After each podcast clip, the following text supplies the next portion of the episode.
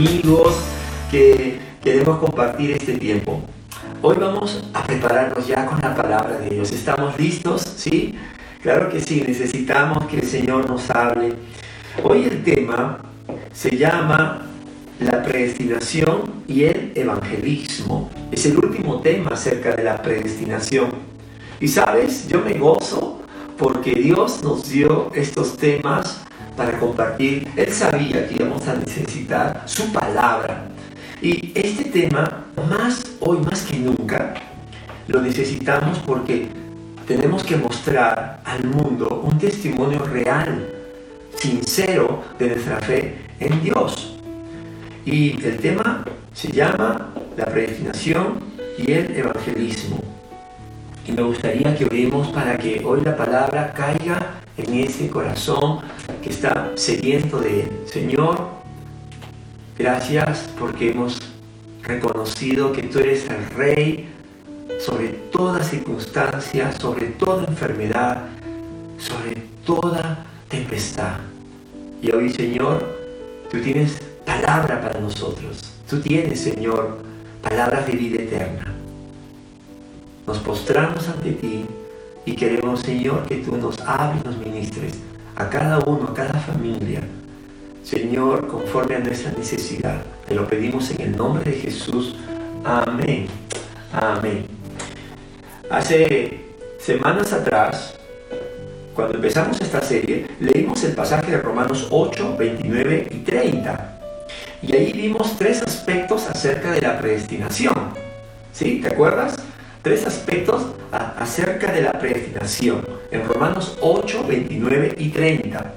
Ahí vimos primeramente que Dios escoge por su gracia a los que serán salvos o creyentes en Jesús. Dios desde la eternidad ha escogido personas como tú y como yo para que hoy seamos creyentes en Cristo y tengamos vida eterna. Segundo, también vimos que Dios llama a quienes Él escoge y les da un propósito eterno.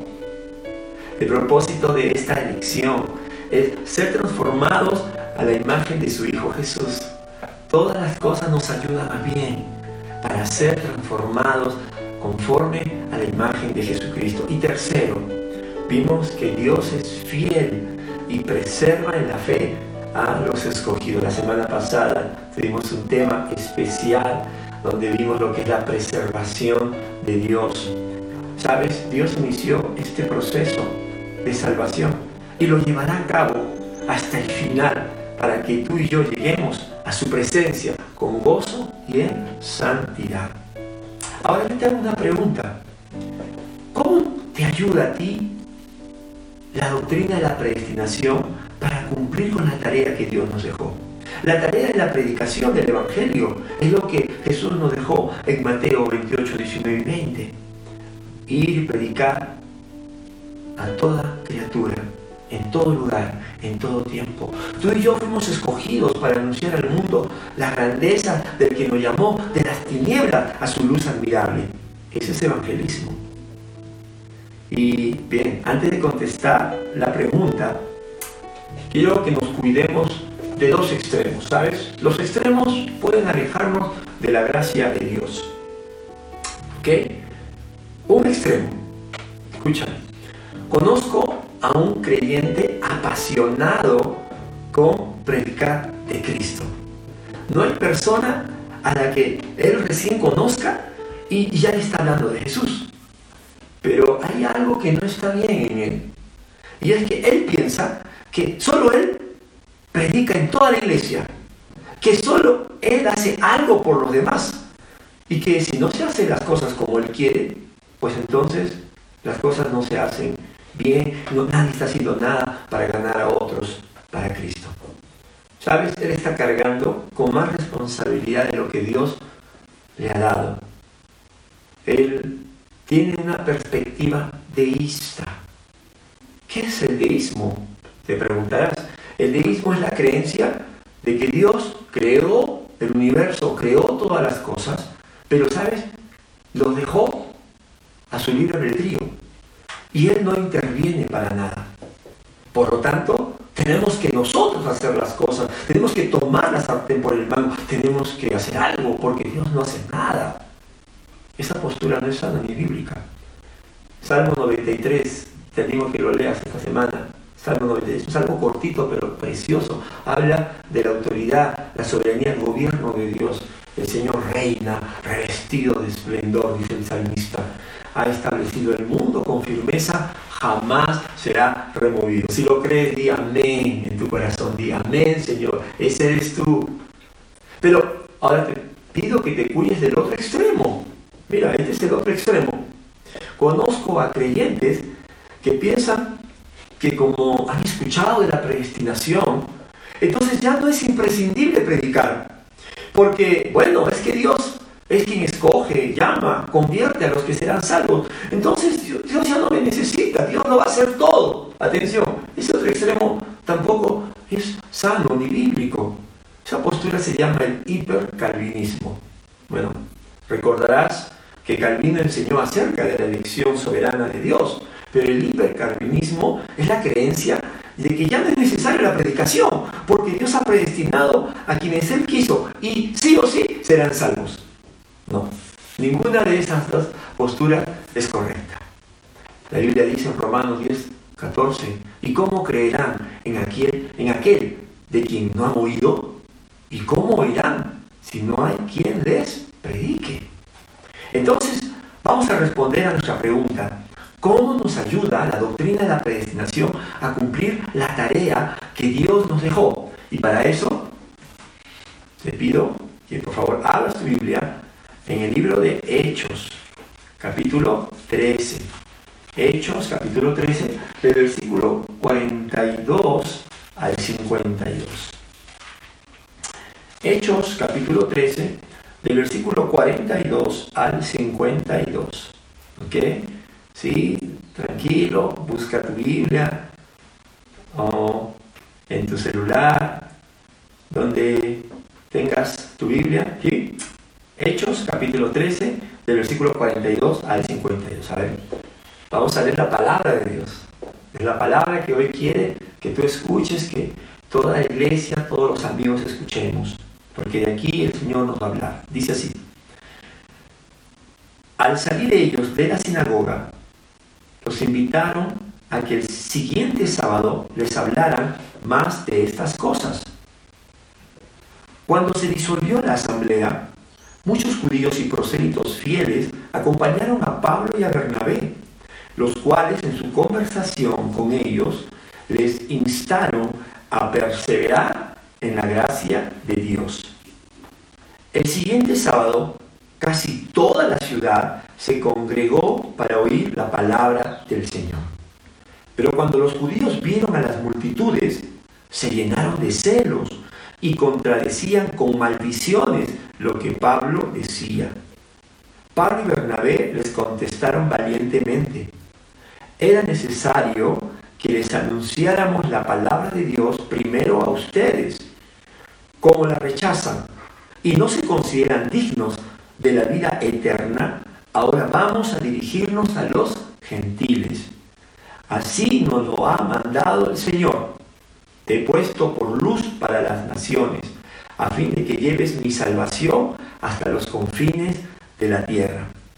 Al oír esto, los gentiles se alegraron y celebraron la palabra del Señor y creyeron todos los que estaban destinados a la vida eterna.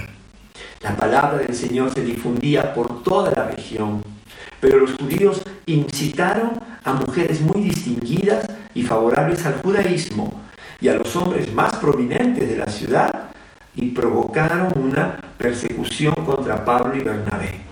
Por tanto, los expulsaron de la región. Ellos, por su parte, se sacudieron el polvo de los pies en señal de protesta contra la ciudad y se fueron a Iconio. Y los discípulos quedaron llenos de alegría y del Espíritu Santo. Mira este pasaje en el libro de Hechos nos muestra cómo los primeros cristianos y sobre todo Pablo, Bernabé, tomaron en serio la tarea de predicar de compartir de Cristo a su mundo, a su generación, en todo lugar. Y, sabes que los primeros cristianos conocían de la predestinación, Pablo conocía la predestinación, y sin embargo, él no se durmió en sus laureles y dijo, bueno, Dios va a hacer las cosas. No, él sabía lo que Dios había hecho al escogernos. Sin embargo, lo vemos yendo a predicar. Mira, con este pasaje vamos a ver cuatro formas como esta doctrina de la predestinación nos ayuda para compartir el Evangelio a nuestro prójimo. En primer lugar, vamos a ver, vamos a ver la primera forma, es que tanto la predestinación como el evangelismo, ambos se reciben por gracia. Se reciben por gracia. El versículo 43 nos dice que cuando Pablo y Bernabé tuvieron sus primeros encuentros con los judíos, ellos están en una ciudad llamada Antioquía de Pisidia. Ellos salieron de, su iglesia que estaba en Antioquía, donde servían, para llevar el Evangelio. Este es el primer viaje que tuvieron, primer viaje misionero de Pablo y Bernabé. ¿Entiendes? Entonces, cuando llegan a esta ciudad, los judíos en la sinagoga pero atención, dice que ellos les instaron a perseverar en la gracia de Dios, versículo 43. Qué importante es que estos judíos que vivían bajo la ley de Moisés, la, ley mosaica, ellos escucharon un mensaje de parte de Dios acerca de la gracia. Si tú lees el, capítulo los versículos anteriores, capítulo 13, vas a ver el precioso mensaje que, que le dio Pablo a los judíos, la gracia de Dios.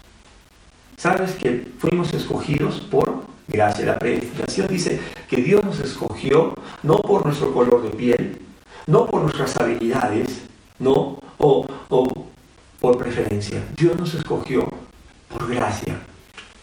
No tuvimos ningún mérito. Así también, cuando nosotros predicamos de Cristo a otras personas, lo hacemos por gracia.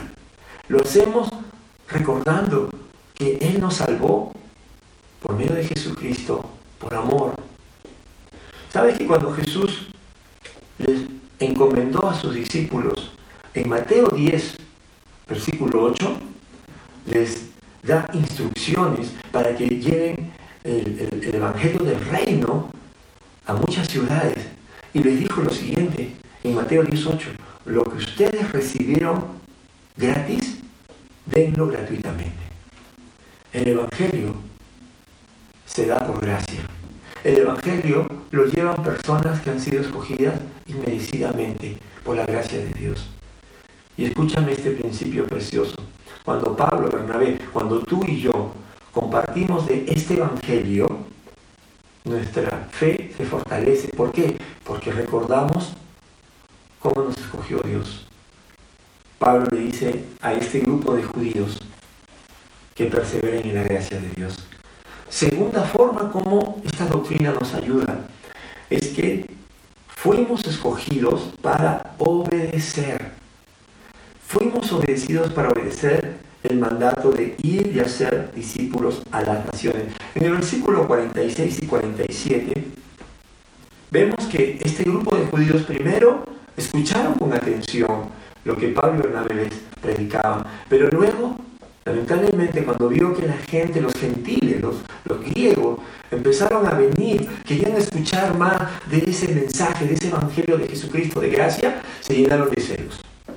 Los judíos entonces comenzaron a rechazar. Y, Pablo va a decir en el versículo 46 y 47 que ellos están allí no por su propia voluntad, sino porque mira lo que dice el versículo 46, dice, era necesario que les anunciáramos la palabra de Dios primero a usted, era necesario. Y en el versículo 47 Pablo va a decir, así nos lo ha mandado el Señor. Así nos lo ha mandado el Señor. Te he puesto por luz para las naciones, a fin de que lleves mi salvación hasta los confines de la tierra. Mira este, este pasaje de Isaías que, que Pablo menciona, también nos habla de la predestinación. nos dice que Dios nos puso, nos llamó, nos escogió, pero no para vivir para nosotros mismos, no, sino para ahora ser hijos obedientes, hijos que lleven el Evangelio, la palabra de Dios. Ahora, déjame recordarte lo que te dije al comienzo. Pablo y Bernabé estaban en la iglesia de Antioquía y, en esa iglesia estaban con otros siervos de Dios, estaban en su zona de confort, vamos a ponerlo así. Y, Pablo sabía la predestinación, pero él fue obediente. Él fue obediente al Espíritu Santo, que le mostró que él y Bernabé tenían que ir a llevar el Evangelio a otros lugares. La Biblia dice que el Espíritu Santo los apartó para la obra misionera. Y tuvieron que salir de su zona de confort. Hermano, yo creo que el Señor nos está diciendo que hoy también tenemos que salir de nuestra zona de confort. El Señor, a través de estas circunstancias que ya, ya conocemos todos, este aislamiento social que ha sido forzoso, el Señor nos está sacando de nuestra zona de confort. ¿Sabes para qué? Para que también pensemos en los propósitos por los cuales Él nos salvó. Y, me alegra porque yo sé que muchos de nosotros estamos entendiendo nuestro rol, nuestra tarea. Pregunto, ¿ya saliste de esa zona segura? ¿Estás arriesgándote para llevar el Evangelio a otros? Sí, no podemos salir, pero ahora a través de la tecnología te puedes conectar con muchas personas como lo estamos haciendo hoy a través de este culto. Tercero, tercera forma como la predestinación nos ayuda. La predestinación nos ayuda en el evangelismo porque confiamos en que Dios ya tiene un pueblo escogido. Versículo 48. Dice, al oír esto, los gentiles se alegraron y celebraron la palabra del Señor y creyeron todos los que estaban destinados a la vida eterna. ¡Wow! Oye, hermano, amigo que me escuchas, qué confianza nos da saber que Dios ya preparó los corazones de los que serán salvos. Cuando nosotros nos contactamos con diferentes personas, nosotros tenemos que tener la convicción y seguridad de que Dios está preparando los corazones. Esa es la tarea de Dios, es obra divina del Espíritu Santo. Y Jesús enseñó también esa misma verdad en la parábola del sembrador. La parábola del sembrador está en, los tres evangelios de Mateo, Marcos y Lucas, pero eh, en Marcos 4, del 1 al 20, vamos a ver, ahí dice que el sembrador, el sembrador sale a sembrar la palabra, ¿te das cuenta? Mira, cómo tenemos que hacer nuestra parte. Pero dice que cuando la semilla de la palabra cayó sobre los corazones que no estaban preparados, entonces no hubo fruto. ¿Por qué? porque el corazón no estaba preparado.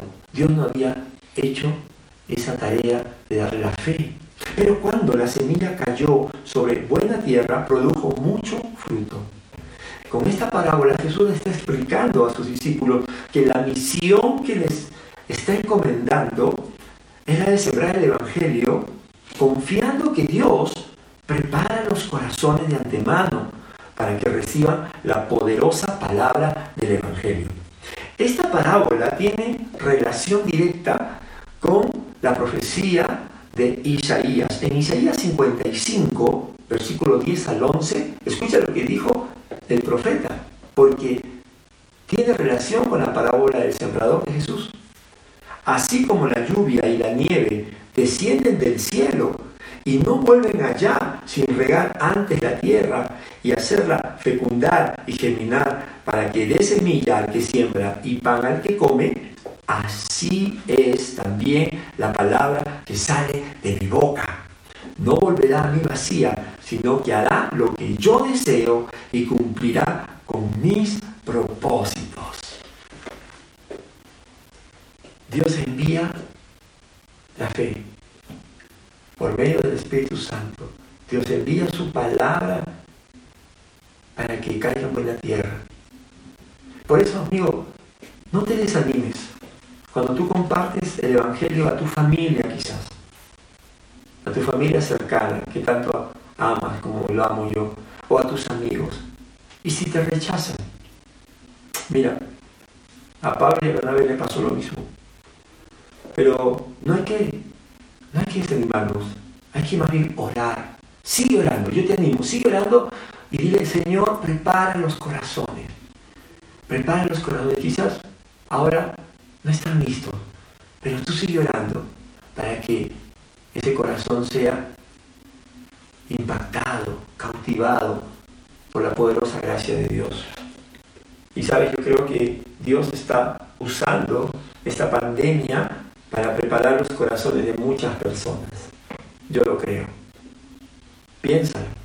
Yo creo que hoy más que nunca sería un error escondernos en nuestras casas y perdernos la oportunidad de conectarnos con otros, compartiendo los devocionales o invitándole, eh, vecino, eh, yo soy creyente y me gustaría orar, ¿tienes alguna necesidad? Hoy la iglesia está más abierta y, más expuesta que nunca. Y la cuarta forma, como ahora vamos a ver, la predestinación nos ayuda para evangelizar, es la siguiente.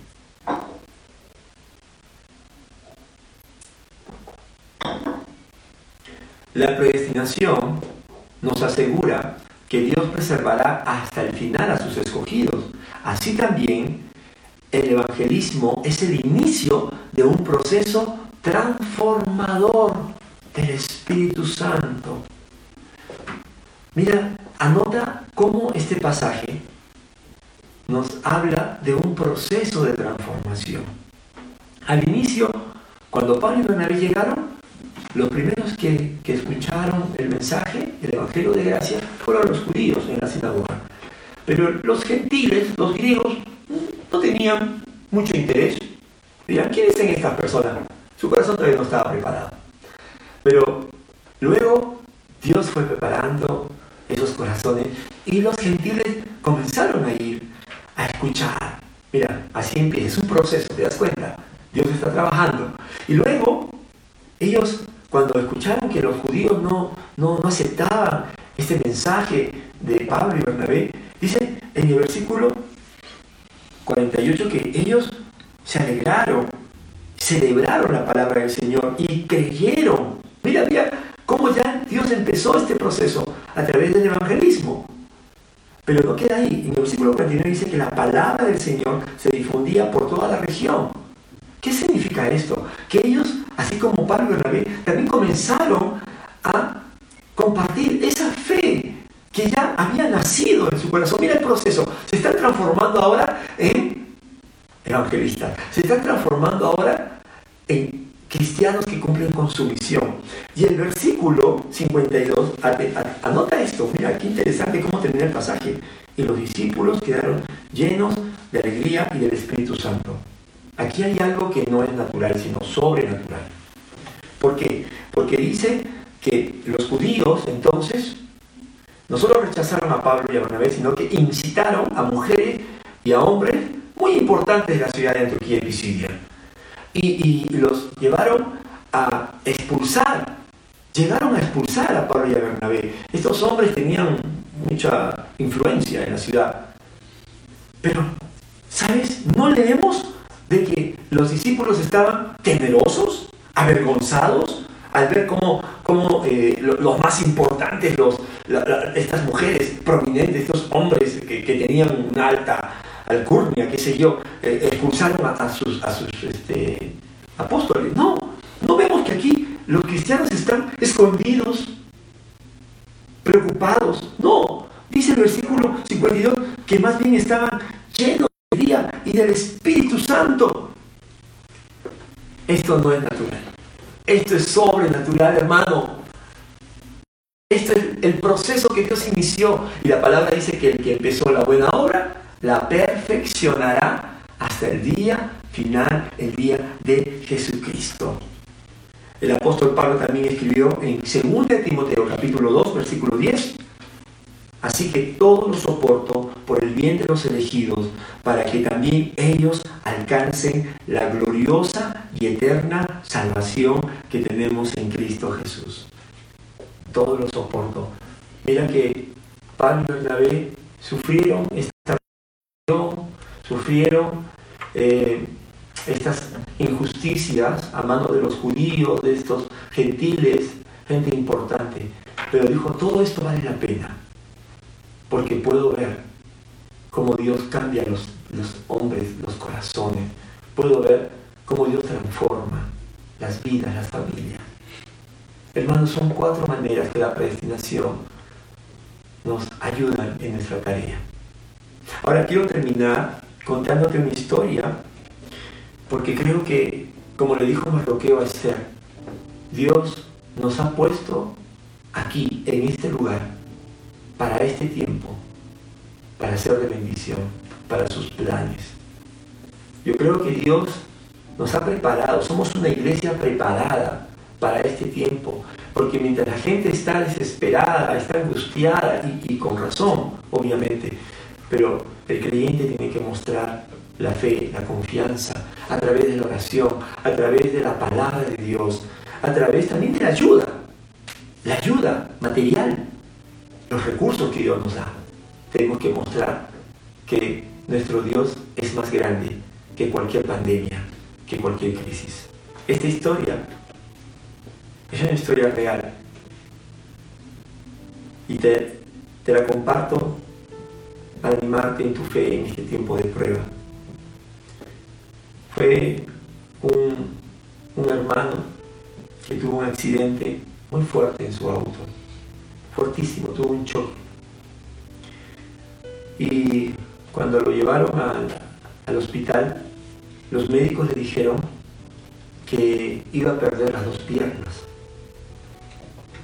Pero él pidió que por favor eh, trataran de salvarle. Y los médicos le, dijeron que habían sido demasiado afectadas las piernas, que un milagro podía salvar eh, sus piernas. Ahora, él era un hermano creyente. Entonces, antes de entrar a la sala de operaciones, le dijo a su mujer, a su esposa, le dijo, mujer, ora, ora para que Dios haga un milagro para que Dios pueda obrar y no, no pierda mis piernas. ¿Y sabes? Dios respondió esa oración. Y salió bien. Salió bien. Cuando él despertó, recibió la noticia de parte de, los doctores, su esposa estaba ahí, y le dijeron que había sido un milagro, que ellos habían podido sanar, operar bien sus piernas y que él iba a caminar.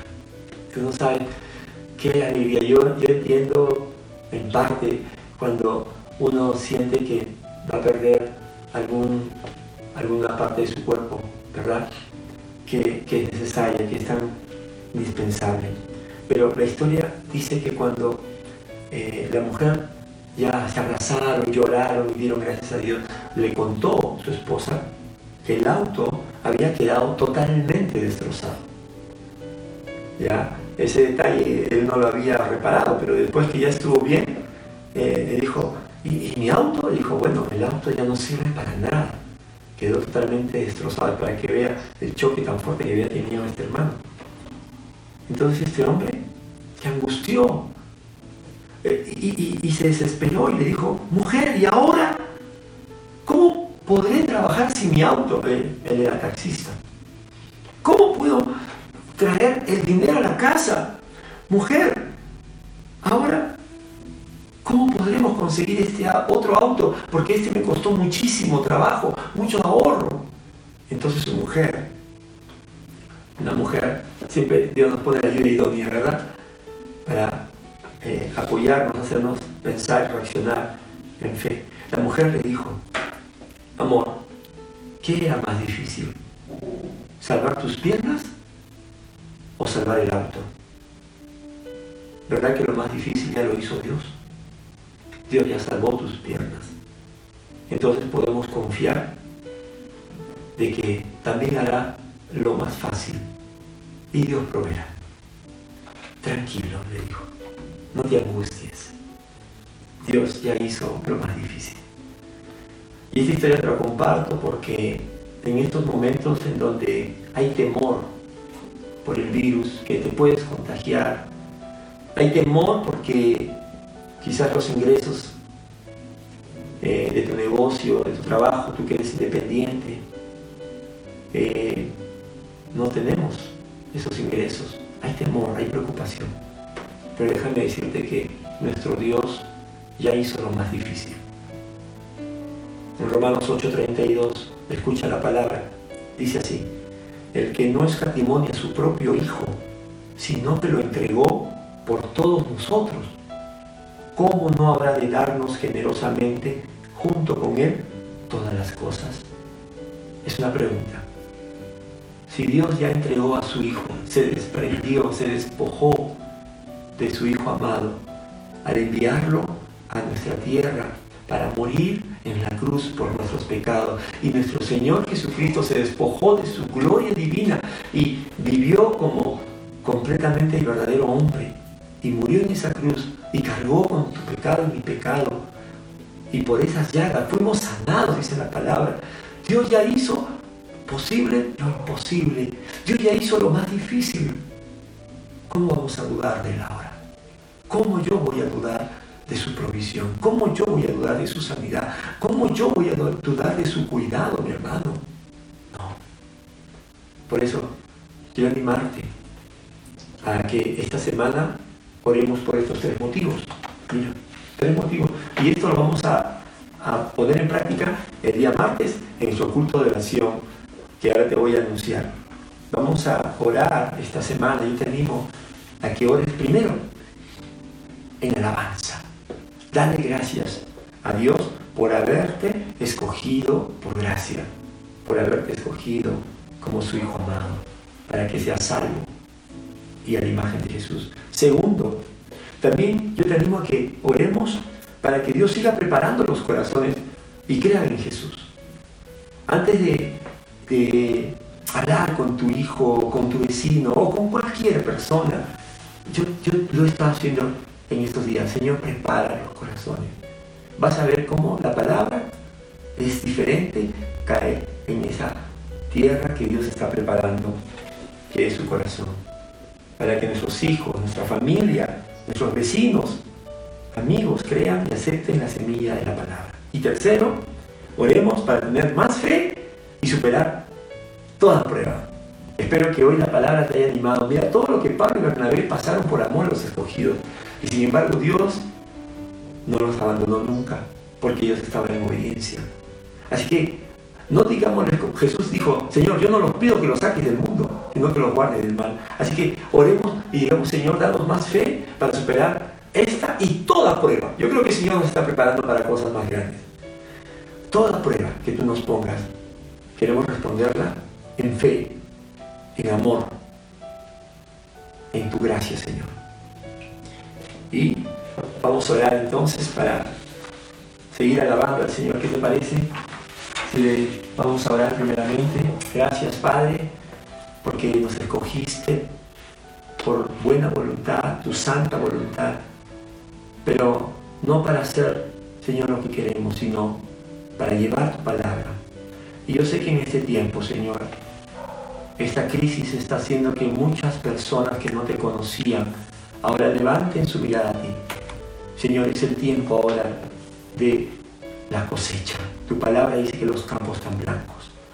Permite que esta palabra caiga en la tierra de los corazones que ya están preparados. En mi corazón, en el corazón de muchos que nos están escuchando. Y que podamos decir, voy a hablar de Cristo, porque es la gracia inmerecida que me hizo su Hijo Voy a hablar de Cristo porque sé que Dios ha preparado los corazones, porque es mi tarea, es mi deber. Para eso Dios me ha puesto hoy aquí, en este tiempo, en este lugar. Voy a hablar de Cristo, porque yo sé que Dios va a transformar no solamente una vida, toda, todo un futuro de, esa persona. Y va, para preservarlo para sí. En el nombre de Jesús. Amén.